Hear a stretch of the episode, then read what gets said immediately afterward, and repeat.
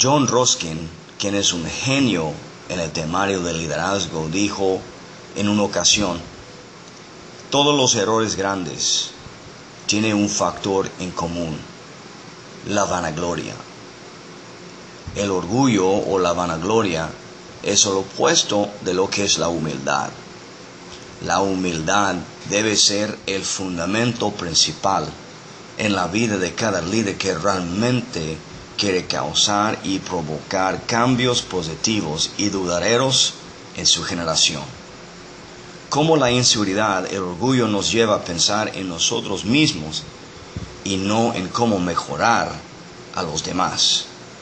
Un líder orgulloso se echa la culpa a otros, niegue sus propios problemas personales y es rígido y cerrado de mente.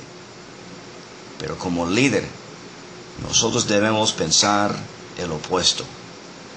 La pregunta de hoy es, ¿qué clase de humildad estoy proyectando con mi vida?